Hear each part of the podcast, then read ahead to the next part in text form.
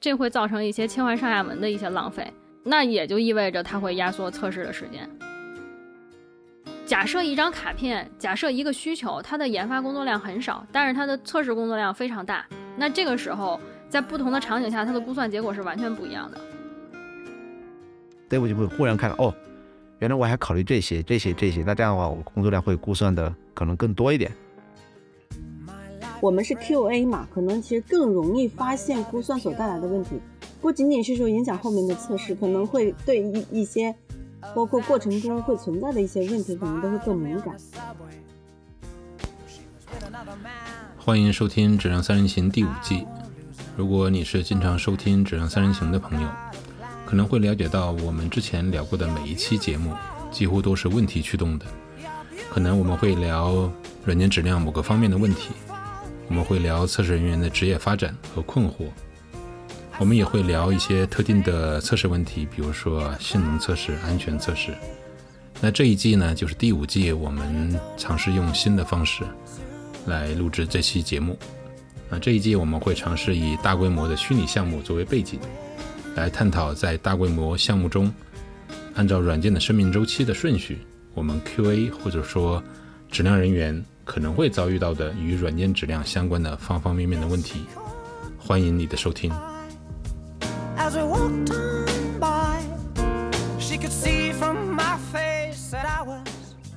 啊，大家好，呃，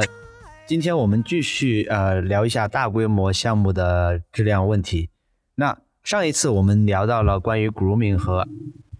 IPM 七，就是所谓的业务评审和我们的这个机呃交付迭代计划会议相关的一些话题。然后这次呢，我们呃在里面抽取了一个非常重要的点，就是我们需要在啊这个。业务评审就是所谓的股敏里面去做估算，呃，所谓的估算就是工作量的估算，或者是叫复杂度的估算。就说可能在不同团队它的说法不一样，但是本质上来说，就是我们需要去对我们的工作在米家付里面就是 story 卡进行一个所谓的复杂度估算，甚至是工作量的估算。那其实就是一个这样的话题啊，这个话题其实可能会对我们的测试质量。啊，甚至团队的这个健康指数都会产生很大的影响。所以今天我们就聊一下关于这个呃工作量估算的一些问题。那我称之为是一次番外篇啊，把我们上一次没有聊到的一些重点再重新呃继续深入的聊一下。OK，那我们关于这个工作量估算，那我们今天还是基于大规模团队来聊。那首先在大规模团队里面，大家肯定也是遇到过关于估算的一些痛点。那呃，小兰和冰玉老师，谁先来分享一个你们觉得最痛最痛的一个点是什么？嗯，估算给测试或者质量工作带来的问题，我其实想到一个最直接的，就是因为估算不准，嗯，它大概率不准是会膨胀的，就我很少见到估算不准是工作量比预估的要小的，那它膨胀就会导致提测的软件版本的时间比预期要延后。那如果上线时间不变的话，这就意味着测试时间被压缩了。如果还是要完成相同工作的测试和质量保障相关的工作的话，那就意味着，呃，比如说测试人员要加班加点，比如说可能团队所有人都要扑进来去做质量相关的一些工作，或者比如说，嗯，我们会在一定程度上有可能把。相对没那么重要的事情，先暂时忽略掉，这都是有可能的。所以我觉得估算不准确会影响到最终产品上线的质量。呃，那对，那这个是一个呃，我觉得是算一个比较呃有效的一个方向。但是其实，在大大大规模项目里面，其实我们呃曾经遇到的更多的哈，就是更多的是会不准导致的更多的一些问题以及它的原因。可能在小规模里面，它的那个不准的原因没有那么多，但是在大规模里面，它的不准的因素会很多。比如说，它会有更多的第三方集成，还有它的技术复杂度可以更多，因为它必须是个大项目，它可能涉及方方面面更多，甚至它会是那个规模大之后，并且时间长，涉及的人特别多，每个人的认知完全不一样，就会导致估算工作本身产生更大的不准之后。和进度的这个排的这个进度要求产生很大的冲突，呃，特别是在中期，因为到前期可能代码规模小，到中期代码规模大之后，很多时候你的估算是基于基于已有的大规模代码再继续开发，可能这个时候就越来越不准。那像这种情况哈，大家可能有没有遇到过真实的案例？像小伦老师或者冰玉老师？好，呃，我正好，其实我想说，呃，关于估算这块，嗯，还是有一些痛点的哈。就是刘老师刚才问到这个案例哈，我想分享一下我之前项目呃经历的一种情况。呃，项目呢也算比较大，就做的时间很长，呃，就是也是分呃很多个小小组的那种，就是一个比较大的团队哈。这个就是在。由于时间长了，这个团队呢也是人员，嗯，就是以变更也比较大哈，流动比较大，就是人也换来换去。然后呢，这其中就包括呃对业务的熟悉度呀，对这个系统的熟悉度都会受到一些影响。然后，呃，当时项目的估算有一个问题是我印象非常深刻的就是，嗯，把这个估算呢跟。比如说，我们说，呃像我们之前团队用的是敏捷的这种开发方法，用用的是用户故事，对用户故事它的一个点数去进行估算。呃，比如说我估算出来的是一个用户故事是三个点，那么我们就认为，呃，这三个点是一对 pair，就是结对去完成这个用户故事是，呃，六天。呃，假设是是这么一个情况对比的关系，那么我就会认为这个三个点的用户故事，我就必须得在六天内做完。那这个会引引引出什么问题呢？就是说这种情况下，第一，如果说我原本估算的这个呃。量不对的话，这个点数不对的话，那我三个点的故事我在六天内完不成，我就可能一是挤压这个用来做测试的时间，比如说写单元测试啊，啊是自动化测试就会减量，那其实这个就直接会可能会影响到我们的一个代码的质量，甚至还有可能呢，就是说会呃需要通过加班呀或者其他的一些方式，就可能不是特别健康的一种方式去来解决这个点数跟进度不匹。配的问题，那么它另一个影响就是在下一个估算的这个周期内，可能我们就会把这个估算的点数呢，就虚报，就留，我们叫留一下，留一些这种 buffer，预留一些空间。比如说我原本可能是估两个点的 story 这个用户故事，那我们我们可能这次就估算成三个点。那其实这样的话呢，又带来另一个问题，这样可能三个点。就原本只需要两个点完成，也就是说，那我原本可能按计划四天能完成的，我有可能我有六天的时间去做这个事情。那这个时候呢，理论上来讲，这个质量可能会更高，对吧？那我们这个产品呢的代码呀，这个测试啊，可能都会更完善。但是又会带来另一个问题，就是说，团队如果以这种方式下去的话，这个团队的健康健康的一个状态其实会受到影响。也就是说，这个时候我们的估算其实完全跟进度匹配上了，那我们的 PM，我们做这个项目管理这个计划的时候呢，它也完全依赖的这个点数，而且最终呢，可能这个我们比如说周报啊或者月报啊，都需要把这个体现进去，那就相当于我们变成了用户故事的点数来驱动我们团队去做呃很多的事情了。这样的话，其实又带来很多在这个实践过程中的一些问题。包括团队这种健康情况，以及就是大家可能到慢慢的到后来，甚至忘了我们估算是需要根据什么来估算，我们估算的真正的价值到底是什么，就是失去了它原本的一个意义。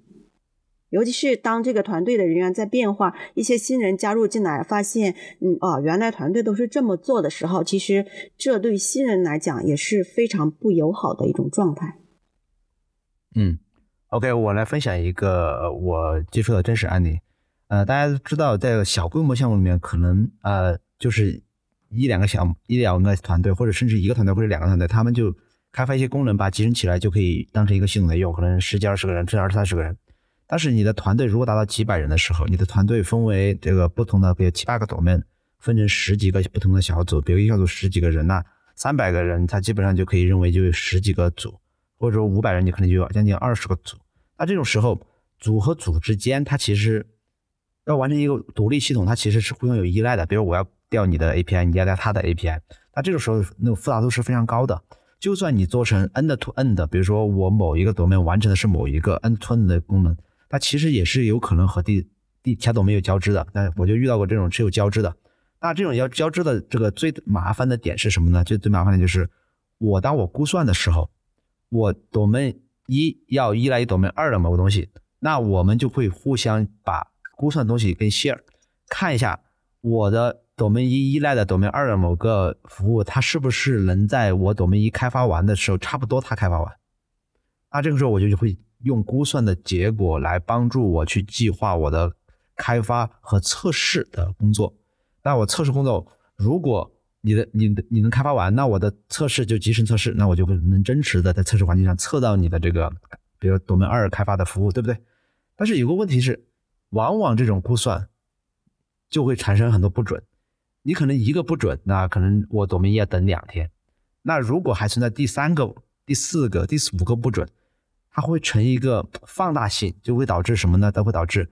我就会有很多测试会被 block 住，啊，block 住就会往后延。那有些时候团队为了赶进度，就会去做 mock。但一旦 mock 了，测了之后，然后那个服务又好了，又要测，那就会产生两个事情。第一个事情是我会重测。对不对？第二个事情是，当我被压缩了时间，就集成测试时间的时候，哦，后面的集成测试时间不足的时候，那我真正集成测试的这个场景有可能就没有办法完全完成。那这个时候，如果进度压力在那儿，我如果完没没办法完成，那我就会上线。那上线就一定会存在有些场景没测的话，就有可能存在问题。所以说，大家可以想象这场景啊，就是因为我抖门太多了，在大光里面，这种互相的估算的不准。导致了互相依赖之间的工作的这种不能按期的去完成我的估计好的工作，就特别是测试工作。你开发工作你延一点，你可能延个几天还好。那因为我测试还留了一些 buffer，留了一些估算好的一些测试时间，但是我就被压缩之后，而且这个东西不是一两个团队，他可能演一个一两天，那可能是我可能多门一依赖多门二多门二又依赖多门三多门三又依赖多门四。就是它可能有些服务是互相依赖的，虽然它是不同朵门，因为它数据流它需要呃交互嘛。就比如说举个很简单的，比如说我要去那个我要去做那个购物，那我购物栏购物栏里面的功能和我真正购物栏之后我要去付款的功能，那付款之后我要上物流的功能，像这些互相依赖的这种这种场景，它其实是需要有相应的这个后端数据流是串起来测的，那。如果这个互相之间每个朵门之间估算是差距很大，因为大家都知道朵门和朵门之间是内部的人自己估算，那估算的人也依赖于他的这个人的能力以及他的这个技术能力，因为他估算的时候他估算复杂度，还要估算我大概什么时候能做完，一般的时候就会估算复杂度和这个时间，一般情况下，那这个时候一定会，特别是大规模的，一旦出现错误。它一定是一个估算会影响很多团队的这个这个测试工作，就会导致这个怎么讲？导致我的测试工作的这个压缩不是说一点点，可能是一个团队压缩一天，那两另外两个团队又要压缩一天，但总的压缩就会压缩很多天，就会导致这个质量成一个非线性的一个风险系数增长，就是我可能产生 bug 的这个风险系数会成一个非线性的增急速增长，所以说。在大规模里面，一旦出现估的不准的这种情况，特别是项目又是一定 deadline，我一定要这个时交付，没办法延期的情况下，不准一定会给质量带来巨大的风险。嗯，这是我曾经遇到的 case。嗯，啊，刚刚刘老师说的这个，其实以前我在大规模项目上也遇到过啊，就关于估点不准影响估算不准影响 QA 工作的。嗯，主要有两个点。第一个点是因为，但凡这个项目规模比较大，呃，拉的时间线比较长，那它大概率技术架构、业业务架构都是有一定的复杂度的。那它大概率随着时间的推移会有一些技术债。那最开始研发在估算工作量的时候，它可能也来不及充分的去看。以往以前的那些代码，然后去盘点他要后面做的哪些工作，非常清晰的去规划出来，可能没有时间去进行这样详细的规划，所以他可能会拍一个这个工作量。那到他真正的去开发的时候，之前 QA 他其实会根据现有的这些信息去设计它测试相关的一些准备，比如说我的测试用力啊，然后我的这个呃测试需要的数据啊等等，他他可能去做这些准备。那有就有可能开发再去开发这个卡的时候，他会发现，哎，这个需求，嗯，其实里面有一些坑，然后他就会跟当时估算的时候的，比如说技术方案有一些变动，那就有可能。呃，需求本身就会产生一些变动，在这个过程中，你的估算是，呃，总量是变了的，然后你的实现方式可能也变了，呃，这会造成什么问题呢？就是以前 QA 他去，呃，已经准备的那些，可能很多都不能用了，他就需要重新的去做他的测试设计啊，这个是以前遇到的第一个点。然后第二个是，呃，如果说一个比较大型的项目。它会遇到各种意外的情况，那尤其是像刚才刘老师说的存在依赖的情况，那有的时候我们会在这个过程中有一些等待，等待其他的依赖完成它的工作量。呃，如果时间跨度稍微长一点的话，我们就会发现，很有可能你当时在做这个用户需求的开发，已经不是你后续跟集成方去联调的那个人了。呃，这会有一些剪上下文啊，然后去重复的一些。呃，验证啊，重复的去去看代码啊，等等，这这会造成一些切换上下文的一些浪费。对，然后那也就意味着它会压缩测试的时间，甚至有可能后面的研发觉得哪些地方没写好，要重构一下代码，它的以前的测试都得重新测一下，这个都是有可能的。那我再补充一点，我觉得这小林老师说的这个，呃。就是真实的情况中的估算出现的问题啊，特别大项目里面还有一个点还容易出现问题，我真实遇到过的是什么呢？就是说，当很多团队，就是大规模团队里面，团队和团队之间有依赖，这个依赖是业务级依赖，或者是数据流级依赖啊，有一种情况，它不是说压缩的时间，就是它的估不准的导致压缩时间，而是估不准导致他根本就没有估到那个测试的复杂度会 no scenario。就会 no 那个测试 scenario，呃，大家可以想象一下，估算我们刚刚说了，估算是估算复杂度以及估算是工作量。那如果工作量估算不准，就会导致我们的时间被压缩。但是复杂度估算不准，它是会导致我们根本就考虑不到一些东西。什么叫意思呢？就是说，团队大了之后，我要测一个场景，这个场景是从这个场景它的出发点是从另外一个 domain 的某一个功能点过来的。但是有个问题是。这个场景的出发点可能是一个 domain 的三个地方过来，还有可能从另外一个 domain 的某个地方过来，又从另外一个 domain 的某个地方过来。像这种规模大了之后，你要去估算我现在新发开发这功能的测试场景的时候，它的复杂度过于大，你就很有可能在你不了解整个大型团队的所有的这个复杂度，就是它那个到底有多少个 endpoint 进来的时候，你就可能会。不会去测到测试出所有的测试场景，而你想到想你没想到所有的测试场景，你可能就会说我是从这个 domain 的某一个点进来，而别人哪些点哈，他会这样想，别人哪些点调我们的 API 应该是别人去测，那调过来之后，比如说他会自动填一个东西，这些数据是别人传过来的，自动填没填也是别人做，不该我做。但是其他朵妹会想，我只是扩你的一个呃 link 跳转过去。里面那个自动填到底能不能填上是你的功能，这样的话就会产生这种估算复杂度时候，大家互相其实是拿不准复杂度是在我这儿还是在别人那儿。然后设计用力的时候，是我应该考虑跨朵门的这种呃工作的估算，在我这儿进行做，还是应该是其他朵门，就会互相之间就怎么讲，就划分的过于清楚之后，其实估算是复杂度是估不准的，这个是也也是一种情况。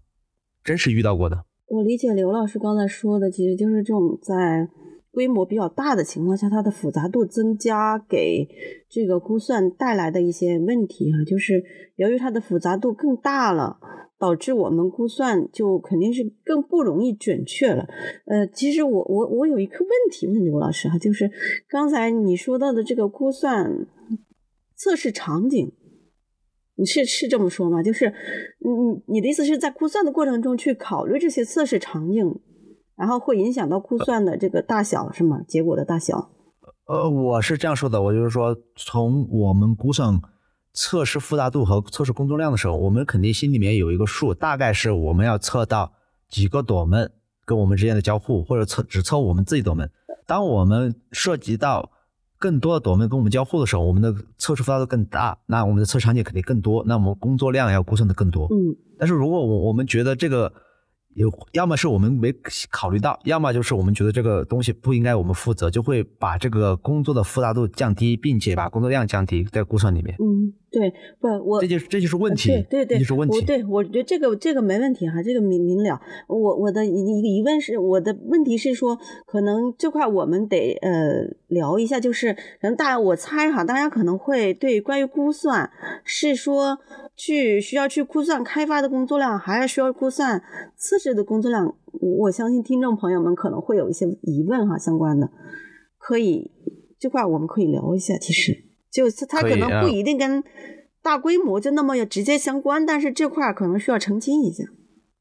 呃，在我经历的项目里面，在我经历项目里面，不能说百分之百，基本上在估算的时候都是把开发和测试工作一起估算进去了的。这就是为什么我遇到的这些问题基本都是这样带来的。不知道你们两位是怎么？所以你说的一起估算进去是什么意思？是说开发的加上测试的，还是说怎么个一起？一起就是说。，QV 会参与估算这个工作会议，然后 Dev 会给出他对于开发的估算，那 QV 需要对于测试的估算进行估算，呃，对于测试工作进行估算，加起来才是这张卡的整体的估算。嗯，我觉得李老呃刘老师说的这个情况相对理想化，就是理理理论上来说，我们应该以这张卡片的 DOD，就是这张卡片能被验收这个节点，那肯定是测试完成这个节点，然后去进行。呃，工作量的估算，但其实往往我见到的场景比较多的是会只只估算研发的工作量，而不估算测试和其他的一些质量工作、联调测试等等相关的工作量。这个是我见的非常多的场景啊。嗯，有可能，我我觉得有可能是，比如说一些商务上的问题，但是这个呃也映射出另外一个问题，就是。假设一张卡片，假设一个需求，它的研发工作量很少，但是它的测试工作量非常大。那这个时候，在不同的场景下，它的估算结果是完全不一样的。那我们要怎么样去衡量这样的场景呢？我把这个所以小南，你说的这种情况下的话，QA 或者说测试会参与估算吗？会参与。呃，我我我想说的是，呃，我在我所经历的项目中，其实没有单独去把。测试说要多少工作量加进去的，往往我们就是也不说这是不说它是开发的工作量，应该是说这嗯这是一个用户故事的一个点数，就这个用户故事它需要的一个工作量是这么去估的，它并不说一定就是开发的或者说测试的，嗯，这里为什么不强调测试的工作量的原因是我的理解哈，是因为开发的这个复杂度跟测试的复杂度。从长远整体来看，它相对来说是一个正比的关系，就是嗯，当然也有例外哈，肯定是会有例外，有的可能是开发就一行代码，测试工作量非常大，这是有可能的。但是从整体来看，它是一个相对来说是一个嗯，可以理解他们两者是相关的。然后，所以一般不会把测试的工作量单独说要加进去，或者是说我一定要强调开发两天。开发两个点，测试一个点之类的，没有这种估算的方式。但是有一个，比如说特别例外的情况，如果说，呃，我这个真的是开发就写一行代码，但是我要测试考虑的场景非常的复杂的话，因为我们的 QA 都是会参与估算的，这个时候 QA 他可以发表他的意见，就是说我其实这块我们要考虑它的测试复杂度，所以呢，这块我们就可以把它的这个工。这个点数呢，去给它增加一些，嗯，这是我所经历的项目的一个，呃，我我我觉得是一个这种做法是一个比较正常的一个做法哈。但是像我刚才前面说到的那个案例中，其实就会存在一些问题。有的时候因为，嗯，可能这个，呃，比如说可能这个 QA 他是比较新新的一个新人吧，新来的，可能对业务不是特别熟悉。然后呢，他估算的过程中有可能会存在。真的是只估算开发的工作量，就没有考虑到测试的这种复杂度的情况，这其实就是另外一个问题哈。嗯，其实说到这个问题，刚才冰玉老师谈到的是一种情况，就是也会考虑 QA 会参与估算，然后把一部分的工作的复杂度会加进去。但其实我也遇到过另外一种做法，就是他完全把这个复杂的工作量，不管是开发还是 QA，就是跟开发这张卡片、开发这个需求无关的，比如说跟集成方的这个联调和集成测试等等，它会独立成另外的一个 task，或者是另外的一个卡片。去处理，去单独估算，就不放在这张任务里。这种也是我见到比较多的一个场景。嗯，就相当于它可能是一个 dev task，是一个其他的一个任务。因为那那些它会，如果你估到一起的话，会影响到你原来的这张卡片，在那些事情没有做完之前，你是不能不能当掉它的，不能挪它的。所以它会比如说影响统计进度。这就是所谓的定义啊，就是你看你团队是怎么定义的，你是定义。Dev down 还是定义所谓的测试 test down，那就测试 down。那不同团队的做法肯定不一样。那像我今天团队里面，刚才我说了，大部分其实我们 QA 是要参与这个估算的，至少要给出他的估算的这个工作量啊。就像说的，如果工作工作量不是很大，那可能就不会变这个开发的策略。但是一旦大了，我们是要加进去的。所以工作是我们是要进行估算的测试，这是第一个。第二个，关于你刚才比那小南说的，就是 task 这个事情，task 这个事情，呃，其实也是有不同的做法。就是我们一个 story，我们是怎么看它？我们是把它看成一个独立的交付的完整功能，还是说只是一个简单的开发的 task？所以这这是一个问题。就是如果你把一个 story 换成一个独立的 feature 交付，那这个 feature 交付本身，你可以把它分成开发的 task 和测试的 task。那如果开发团队，杰瑞，你的开发结构是每个团队有独立的 QA，啊不，有那个进团队的 QA，他其实跟团队一起走的话，那理论上，他不管他有没有 task，他其实属于团队交付部分。但是有些可能性，像小兰说的，我不知道是不是啊？为什么要独立 task？是因为它是独立的测试团队，所有的东西开发完应该交给一个独立团队去完成测试，而不是由这个团队内部的 QA 来完成。那这种时候，你建独立的 task 卡是非常合理的，因为它本身就不是这个团队的一份子。你要把让他去完成他独立的工作，那你必须得独立的 track 他，独立的跟踪他的所有的工作量。嗯，所以说，我觉得我觉得跟团队组织架构有非常重要的关系。我想就刚才刘老师说到说，看这个是跟是是是是看呃测试完成时间还是。这个整个整体开发完成时间，或者是说整个卡的一个完成时间，呃，我我想说的是，这里我们其实肯定是需要去看整个需求，或者说整个故事卡的一个完成时间哈。如果把开发和测试分开来讲的话，可能嗯就不太像敏捷项目的这种做法了。我我我遇到过不同的项目，不少的项目不是不同，是不少的项目，其实他在统计的时候是只统计 dev down，然后算这个燃件图。然后交付的时候是才算那个测试完成，因为测试完成才能去做三幺五，才能做上线嘛。所以说它有两张，类似于你可以认为它有两张图，一张图就是 dev down 的图，那做燃尽图；一张图是来做交付图，说 delivery 这个就是交付的这个一个图，我交付哪些功能就要上线。所以说它它把两张图拿来做两个不同的用途都有这种情况，但是但但是它属于管理的 purpose。其实我想问一个问题啊。就是已经知道大型项目，它因为它的业务复杂度，或者是设计，或者是架构，甚至是需求的复杂度，包括刘然提到的这种多个组件之间引引起的不同的团队之间这种交互，也引起的复杂度，各种不靠谱，各种不准。这个时候 QA 可以做什么，让这个估算可以相对来说准一点，从而减轻测试和。质量的一些问题。QA 可以做的第一个事情就是参与估算的过程，是，就是你要参与到估算的过程中去，然后才有可能把你对呃会影响质量的那些点输入给团队。嗯，据我的观察，不是所有的 QA 都会参与估算的过程，可能有些人会，但有些人不会。嗯，这个可能跟团队以往的工作的惯性是有关的，但是，嗯。就是我们要有这个意识，说我需要参与到工作量估算这个过程中去。是的，我觉得这个体会非常深刻。就像我之前讲过很多例子 QA 如果在估算的会议上提出很多 concern，提出很多这种他从质量角度去思考到的更多的测试用例，或者更多的这种测试的工作，更多的这个这个我我们需要去考虑的场景，或者是更多需要考虑的一些点，有可能有可能啊，只能说不能你不能保证每个队伍都非常非常经验丰富，非常。厉害，那有可能在这个团队里面，很多 dev 他就是不是很厉害，所以说当你去说出这些的时候，dev 就会忽然看到，哦，原来我还考虑这些、这些、这些，那这样的话，我工作量会估算的可能更多一点，那这样的话就可能更准一点。我觉得这个越大，QA 进去的效果就越好，因为当然这个还是那句话，就是经验丰富的 QA。如果你本身就是一个刚入职、对前系统架构、对业务都不熟的 QA，那可能进去帮助也不大。但是你可以自己进去学习一下，我觉得。所以，所以说，我就想鼓励，就是 QA 其实是需要更加努力的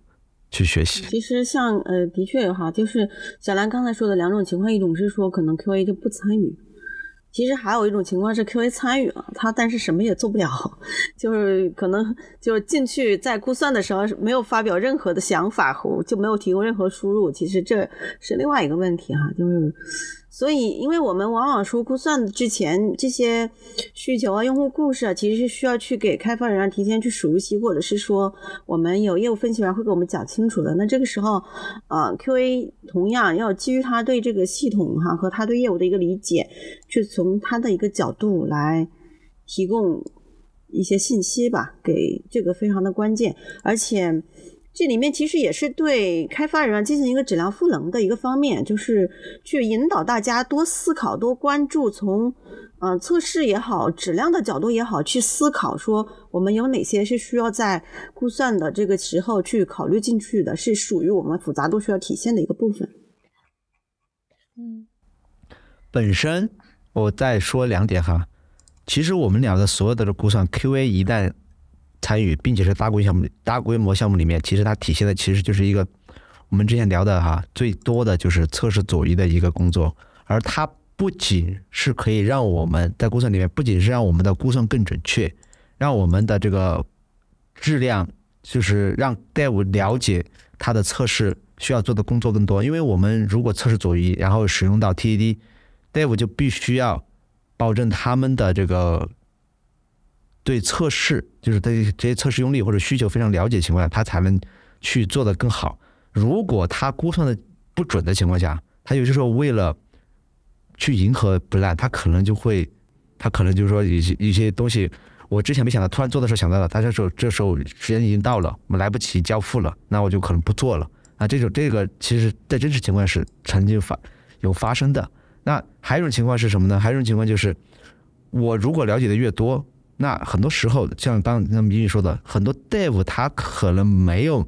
那种所谓的测试左移，甚至测试驱动开发的这种思维，或者说他根本就没想过，我从测试角度去思考我这个业务存在哪些 exceptional 或者说异常的 case，或者一些异常需要处理的地方，没有想过。那这个时候 QA 去跟他们说啊，一个是赋能，第二个是让他的估算更准之后。也可以保证我们测试有足够的时间，不然的话，它估算如果不准，那测试时间也会被压缩，那整体的这个质量，包括测试工作，包括质量都会受到严重的影响。特别是大规模项目，那就会像什么叫小河汇聚成大河，大河汇聚成大海一样，就会涓涓细流，最后变成一一个汪洋大海。因为每个团队都存在这种情况，如果没有这种所谓的赋能，而且我们很难保证。团队里面所有队伍都会有这样的意识能力，所以说越大的项目越需要 QA 去做这种类似的，不管是赋能还是说这种所谓的帮助大家估算的更准的工作，帮助大家去做更好的测试左移、TED 一些工的工作，我觉得这个是非常重要的。嗯，我再补充一点，QA 可以做的是，如果说因为估算对。测试工作对质量保证工作造成了一些影响，我觉得 QA 是有责任把这个影响同步给团队所有人的，不管它是不是发生在估算相关的会议上，哪怕是我，因为很多时候我们发现问题都已经进入到测试阶段，甚至进入到后续的这些，因为大规模项目它会有这种大集成测试的阶段嘛，已经进入到这个阶段了。但是就算在这个阶段你发现了由于前面估算工作量导致的一些问题，会对你的工作造成困扰，我觉得是有义务跟团队去同步这些信息的。对，这就是及时反馈嘛。说及在敏捷里面，及时反馈也是非常重要一个点，它也会帮助估算，然后最后帮助我们测试。我们是 QA 嘛，可能其实更容易发现估算所带来的问题，不仅仅是说影响后面的测试，可能会对一一些包括过程中会存在的一些问题，可能都会更敏感，所以这时候更需要去发挥我们的作用。所以我们 QA 是非常重要的，特别是在大规模项目里面。呃，之前我们说到了之前的那些活动，我们需要 QA 参与。那这个估算我们更也需要 QA 参与。那当我们 QA 参与到这个不同的这个所有的这个开发的这种重要的阶段里面，大家可以非常明显的意识到，我们可以带来很多优势，带来很多的这个价值，然后帮助特别是大规模项目，可能小规模项目还没有那么高的价值，在特别大规模项目里面，QA 带来价值就会成一个放大性效应，然后帮助我们的这个大规模项目更好的成功的交付。嗯，期待我们下一次继续聊。下一个话题叫 kick off，再见。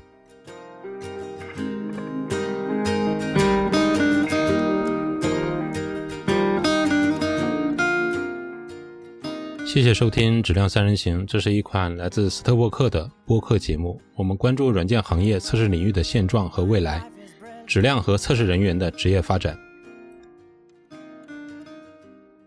你可以在网易云音乐。喜马拉雅、蜻蜓 FM 以及泛用型播客客户端搜索“质量三人行”，订阅收听到我们的节目。